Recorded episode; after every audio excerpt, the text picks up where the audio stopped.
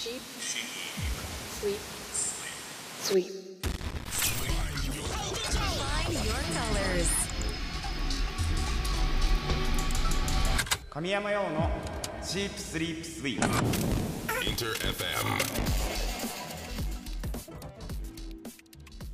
インター FM 神山用のシープスリープスイープ S が3つ並んでトリプル S トリ S 僕神山陽自身が最高トリプル S ランクだと思える番組を目指し毎週火曜日25時からお送りしております。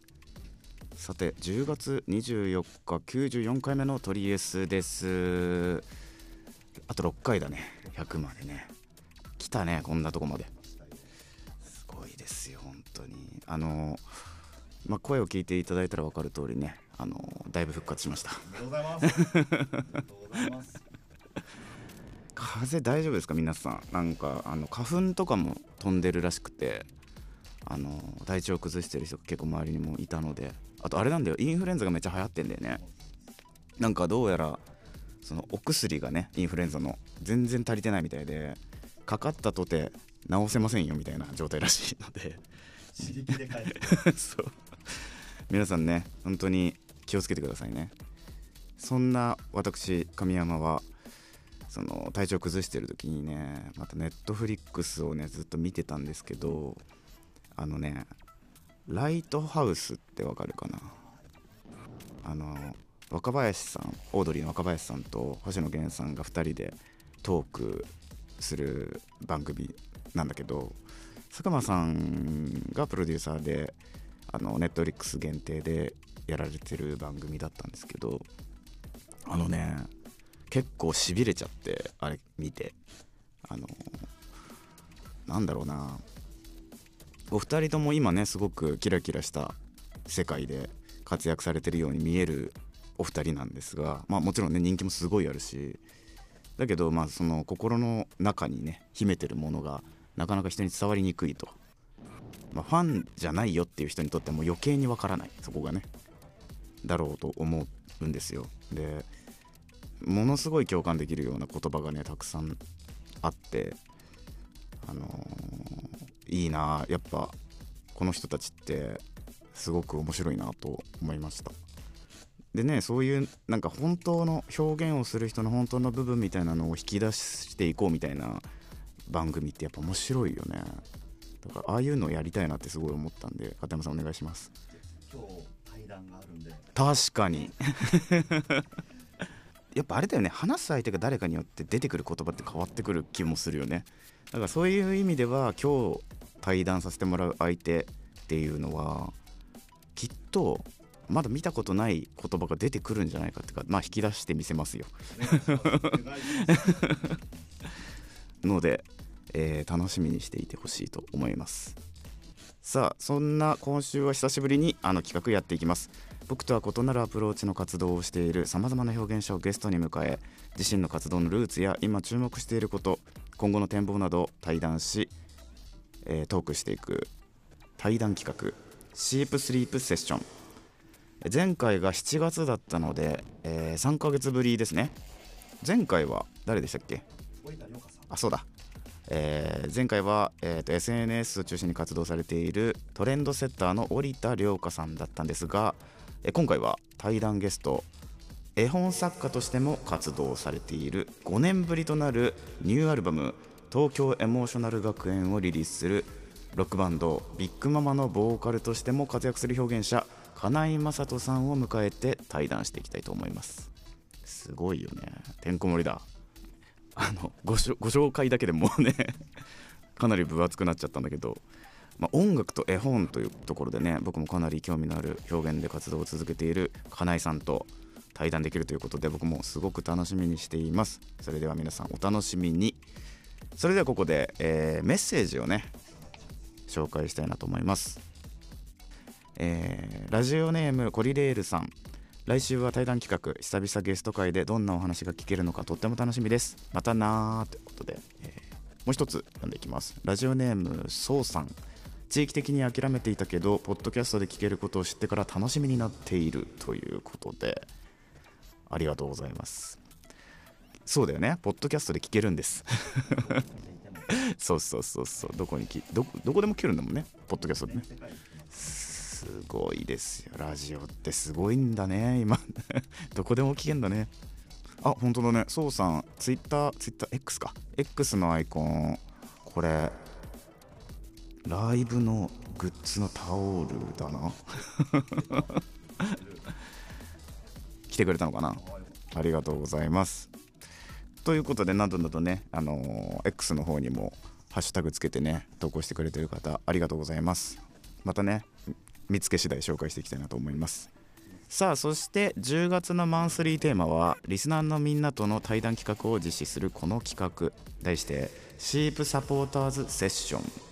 この企画は日頃より取り S をサポートしてくれているリスナーのみんなにありがとうという気持ちを伝えるべく、えーなんとね番組にお招きして僕と対面でセッションするという企画でございます。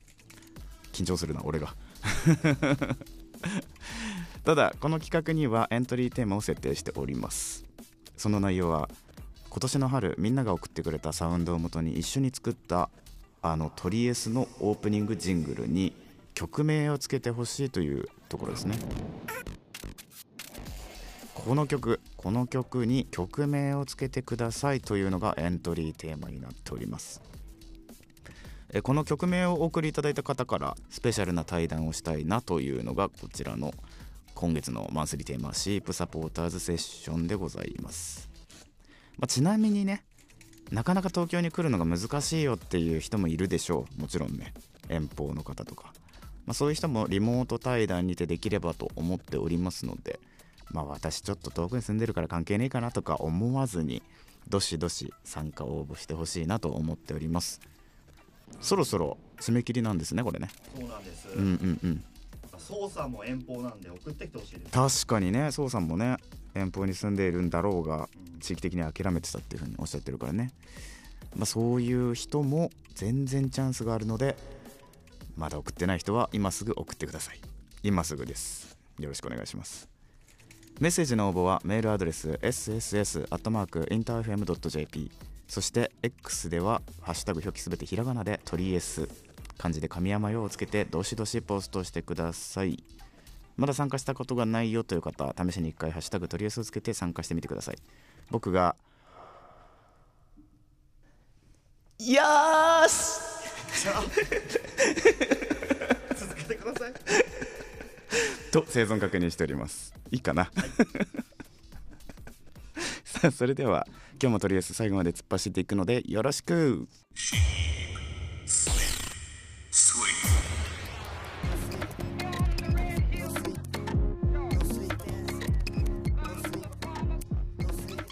え皆さんミュージックビデオ見てもらえましたでしょうか？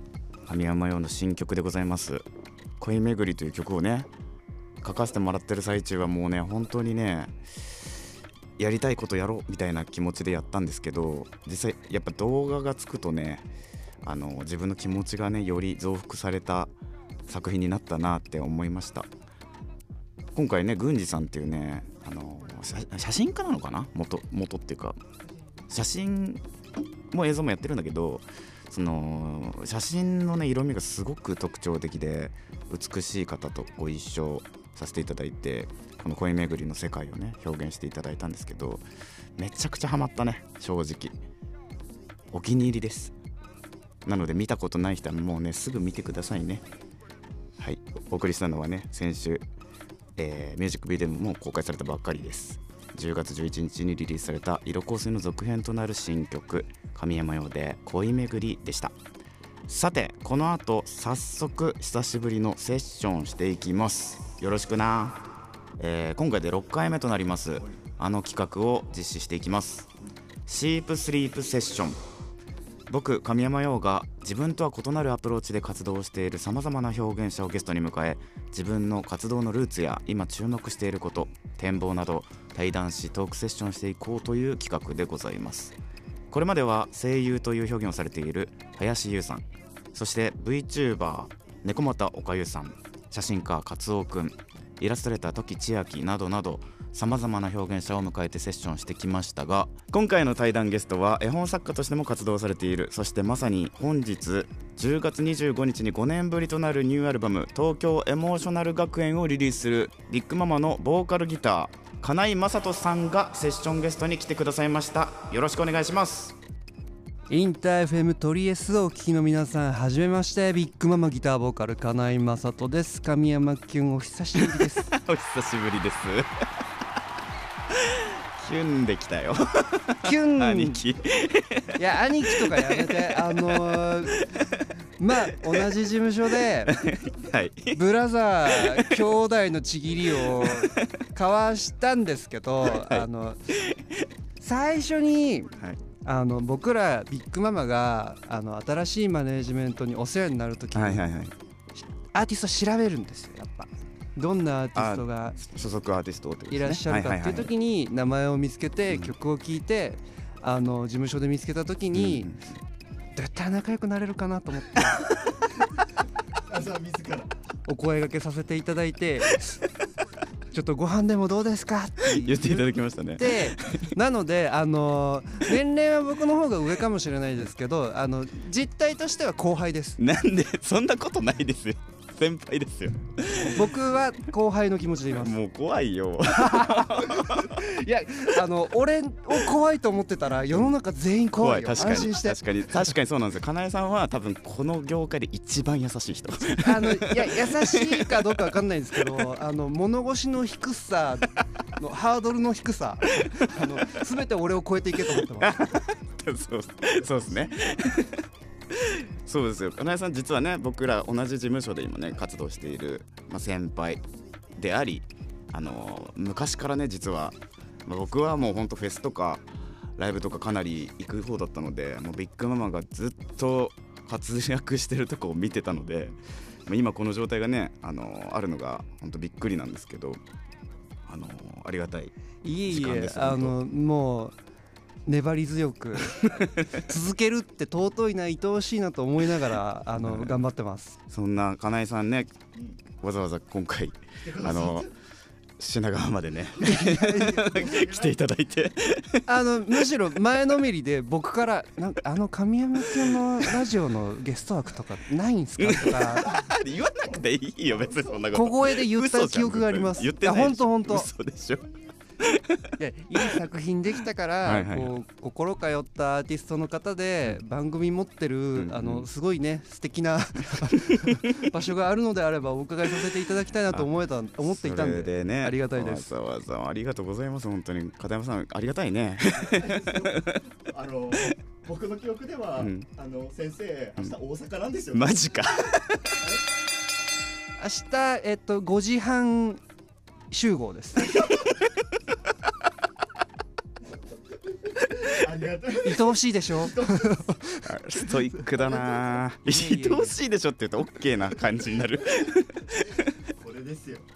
いやー、まあ、そんなね金井雅人さん、えっと、今回はあのーこの企画に関してはっていう話なんですが、あのー表現の形が僕と違う部分を持っている人を基本的にはお呼びして対談させていただいてたんです、はい。で金井さんはちょっとねいろんなことをされてるので どこをフューチャーしたらいいのかっていうところだったんですがちょっと興味がすとても湧いてしまった絵本作家の部分にはい。一度フューチャーして今回お話をさせていただけたら嬉しいなということで、はい、はい、来ていただきましたが、ありがとうございます。はい、どうしようかな。まずなんで絵本を書いたの。これね実はねうん。神山くんが今日絵本をトピックに挙げてくれたのはい。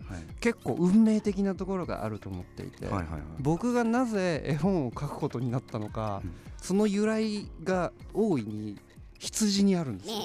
ほで今僕手元に今日ね「おやすみなさいスイートドリームス」って僕が最初に書いた絵本を持ってきてるうんですけど、当時「スイートドリームス」っていうすごいいい曲が自分なりにできましてはい。でこの曲をどうたくさんの人に聴いてほしいかなどんなアプローチができるかなっていう時に、この曲の成り立ちなんですけど羊が1匹うんうんうん。羊が2匹って数えていく眠れない時に数えていくっていうのが、まあ、何かこう共通認識といいうはいはいはい眠れない時に羊を数えるっていうのが、僕の中のアイディアとしてあった時に、あの数えられた羊たちはどこで何をしているんだろうっていうのが 数えた羊が数えられた羊、はいはいあのなんかか頭の中をこうはい。ぴょんぴょんってこうんう通り過ぎた羊たちは一体どこで何をしているんだろうっていうののうん。オチ考えついちゃったんですよ。その羊がどうなるのか。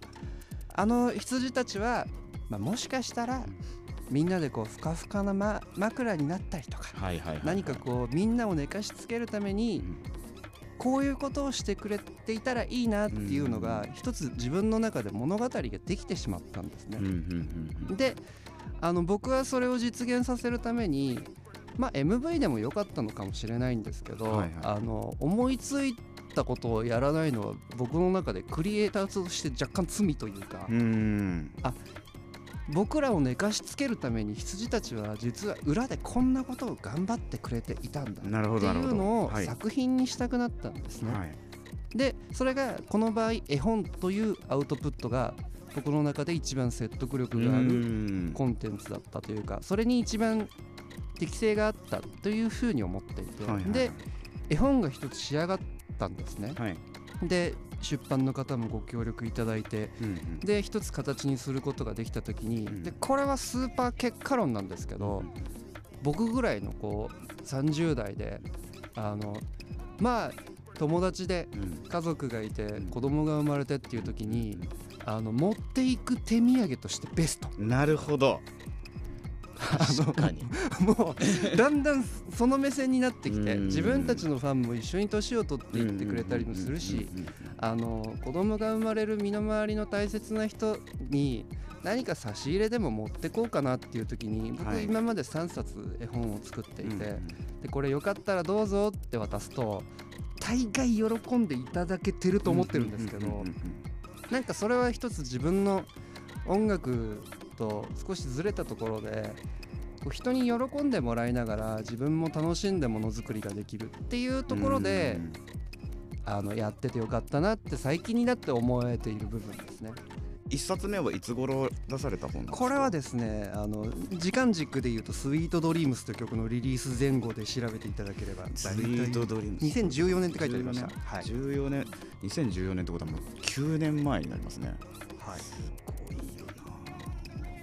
でそこからえっ、とあと2冊出されてるってことですね。そうですね。それもやっぱり自分たちの曲にうん。あの合わせてというか楽曲の中でこう絵本適性のあるというか、あこういうストーリーだったら書けるなっていうのを思いついた時にまあ物販であったり本屋さんに並ぶともなおいいと思ってその時々でチャレンジしてる感じですね。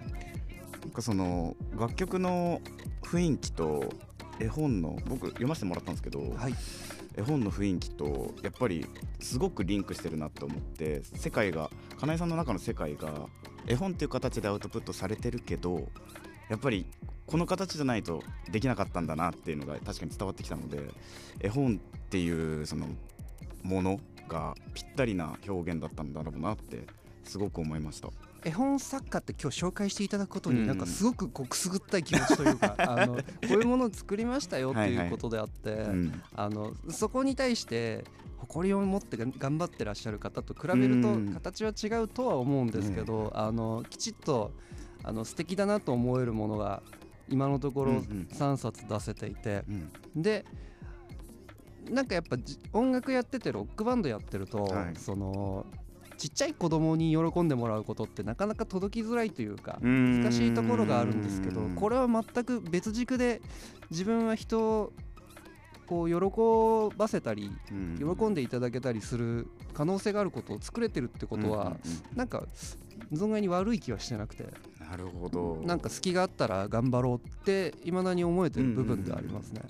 金井さんのその言葉から出てくる根底にあるその人を楽しませたいとか喜ばせたいという気持ちがすごくあの前からね話してる中で伝わってきてて実は金井さんってやっぱそういう人なんですよねすごく。わかんないです。あのー僕は自分のことを、うんあのー音楽の世界でみんなうん天才多いじゃないですか。天才多いですね天才ばかりの世の中で、僕が何をたもってして戦おうと言ったらまあ努力とユーモアしかないなと思っているので そういうもの。だユーモアに対して努力するのもちょっと矛盾はしてるんですけどうん。なんかこうクスッと笑えるとかはいはいはいはい。これいいなって思えるものとうんあの天才の所業はまたちょっと別じゃないですか。そうですね。音楽的にこれが弾けるこれが歌えるみたいなことのスーパーな人たちをたくさん見てきた自分がでもそれに負けじと頑張れる部分っていうのはこうなんか人の心をどうやったらくすぐれるかというかんあのそのツボを探しに行くというかほぐしに行くというかあのユーモアの何かこう心を揺さぶる部分を研究するしかないなと思ってやってますね。ビッグママがねついに何枚目 ?9 枚目？いやもうねなんかなんて言ったらいいんですかこれ？あの新体制一発目とかあそっかそっか。が嬉しいです。日付変わって本日新体制一発目のニューアルバム「東京エモーショナル学園」をついにリリースされるということで。はい今回のアルバムどんな感じなんでしょうか？で僕今これリリースまたぎで喋らせていただいてるってことですよね。今この瞬間間。から聞けるってことですよね、うん。1時間前にリリースされましたはいあのもう今ほやほやですね。ほやほやですよ。今まで僕は自分の作った作品いろいろありますけど、うん。あのこれが一番素敵だと今は自信を持って思ってますし、うん。あの今回特別なことで言うとあの2000年代ぐらいのエモっていう音楽のジャンル、そのジャンル自分たち共通して新しく入ったバケツくんも含めてみんなが通ってきた好きなところ、うんうん。今なんとなくエモいっていう言葉を、あの自分もともとのその音楽のエモから離れて、うん。エモいっていう言葉が使われている状況なんかこのタイミングでエモをちゃんとやるっていうか、うん。音楽のルーツとしてのエモうん。と言葉としてのエモいっていうことうんうんばを結びつけた作品を作ると何か一点突破で突き抜けたものが作れるんじゃないかなと思って、あのこの東京エモーショナル学園作っていて、うんうんなんとなく作っていい曲できましたって言ってまとまりにしてアルバムにして投げることにすごく恐怖うん感があって、もう一定数ここのゾーンに響けというかなんか海に石投げてるような感じがもともとあったのを、うん。せめてなんか狙いを定めてそこに網投げるみたいな、っていう時にエモというジャンルをフォーカスして、あのそこに似合う歌詞を作るっていうことにうん。意義とかロマンを感じて作ったアルバムです。うんすごく伝わってくるその感じが。あの聞かせてもらったんですよね。先に。花江さん直接送ってくれて聞かせてもらって本当におっしゃる通りで2000年代のエモのあの感じ。すげえ感じて。でも聞きゃわかるですよね。なんかわかんないんですけど 僕の日本語訳です。あの何とも言えない心の動き。をエモいと呼んでます。なるほどなるほど。そうですね本当にそういう作品になってるなと思ないんかこう音楽でこう目に見えて盛り上がるわけでもなく、うん。でもなんかこうただ単にじっとしてるわけでもなく、んうんこう聞いてて胸をギュッと掴まれるようなというかなんか涙がこぼれてくる、うんいうかそういうものってあるじゃないですか。ありますね。でそれがあのメロディーだけでもあると思うし、うん。それに言葉が寄り添うとなおさらとも思うし、うん。そんなところをちょっと自分の中で突き詰めて作ってみたので、うんうんなんかこうねこう一人で入り込めるというか、うん。うん最初から最後まで一つ通して聞いた時に作品だと思えるようなそういう作りをしたかったうーん。そうですね。アルバム通して聴きたいなって思うような感じになってますよねちゃんとそうですね。もうサブスクで聞いたらあんまりそういうことって今相手にされないような状況ではあるとは思うんですけどまああの基本逆張りな人たちの集まりなので 世の中で流行ってない方流行ってない方というか希少価値のある方をうん。あの選びたくなる気持ちもあるしおそらくやっぱあこれは僕が思ってることであの後にも先にも見つけやすいものづくりというのを思ってういて、ん。でやっぱでかいと見つけやすいんですよね、うん。物事とか。うんうん絵とかもそうだしあの大仏とかもそうですけど。うんはい。で目に見えないけど音楽をでかくする方法を考えたら、うん。この1曲目から12曲目までをこう曲のタイトル見てもらえたら伝わると思うんですけど、うん。あの一貫させることによって大きな時間割にすることによって、うん。こう自分なりにでかさを表現してるんですよ。ああそういうことなんだ。全部が全部あの科目であったり学園もののタイトルをつけることによってこう表現として大きくなることをうんうんうん。目指しました、あのみんなねこの機会にアルバム聴いてライブに行ってほしいなと思うところなんですが本日ちょっと話しすぎてしまったね。入りきらないですね。入りきらないですね。入りきらないです。えー、作戦通りです。やっぱり百戦錬磨なんですよ。いやいやいや。この人。あのもうこういうのは、はいあの僕いただいている台本を今日一言一句読ませていただきますって言ってまだ一文字も読んでない。一文字も読んでないんだよ。本当に思ったんだよ。何だったんだよと思って。読むっつったのに。一文字も読んでないんだよこの人でそれぐらいね今日あの相手に信頼があってできる芸当なので。誰？ちゃちゃんとやるときはちゃんとやってますよ。私いやそうでしょうよ。いやもうね本当にねすごくなんかリアリティのある会話が多分ねみんな聞けてるんじゃないかなと思うので今回ねちょっとはみ出ちゃってる部分をね延長戦ということで放送してもいいですか？ぜひよろしくお願いします。一番きっちりと。はい。そこをちゃんといい声で言ってこそうですねじゃあ来週プチ延長戦皆さん楽しみにしててください。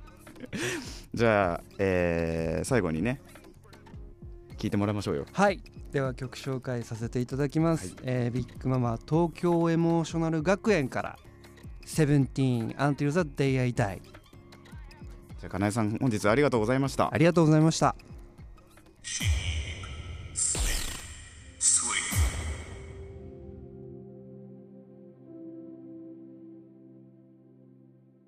とりあえずアフタートーク。はいかなえさん今日はありがとうございます。アフタートークまでいていいの？これ。いや無理やり出させてます。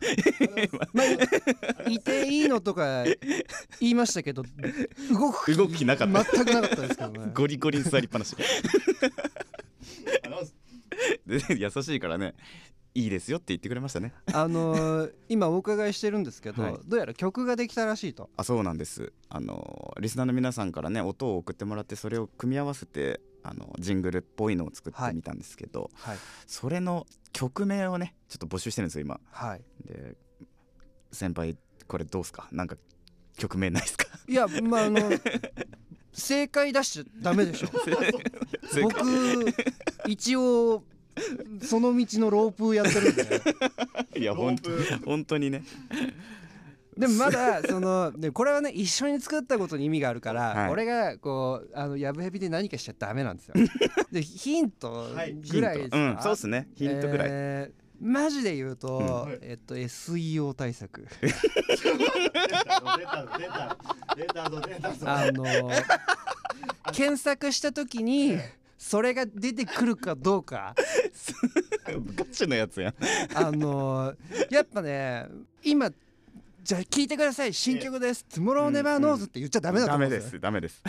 あの世の中にすでにその名前のものがたくさんあるとしたら、うんそれを上回ったらかっこいいですよ、うん。上回ったらかっこいいんですけどでも分かんない。もしかしたら「Tomorrow」って絶対にその曲のタイトルが「Tomorrow」じゃなきゃいけないかもしれないんだけど、うん。でも基本的にはまだないやつ。それを Google うん。にポッと入れた時に、あのきちんとそれが表示されるあの上位に表示されることが望ましい。ですガチアドバイスなのよ。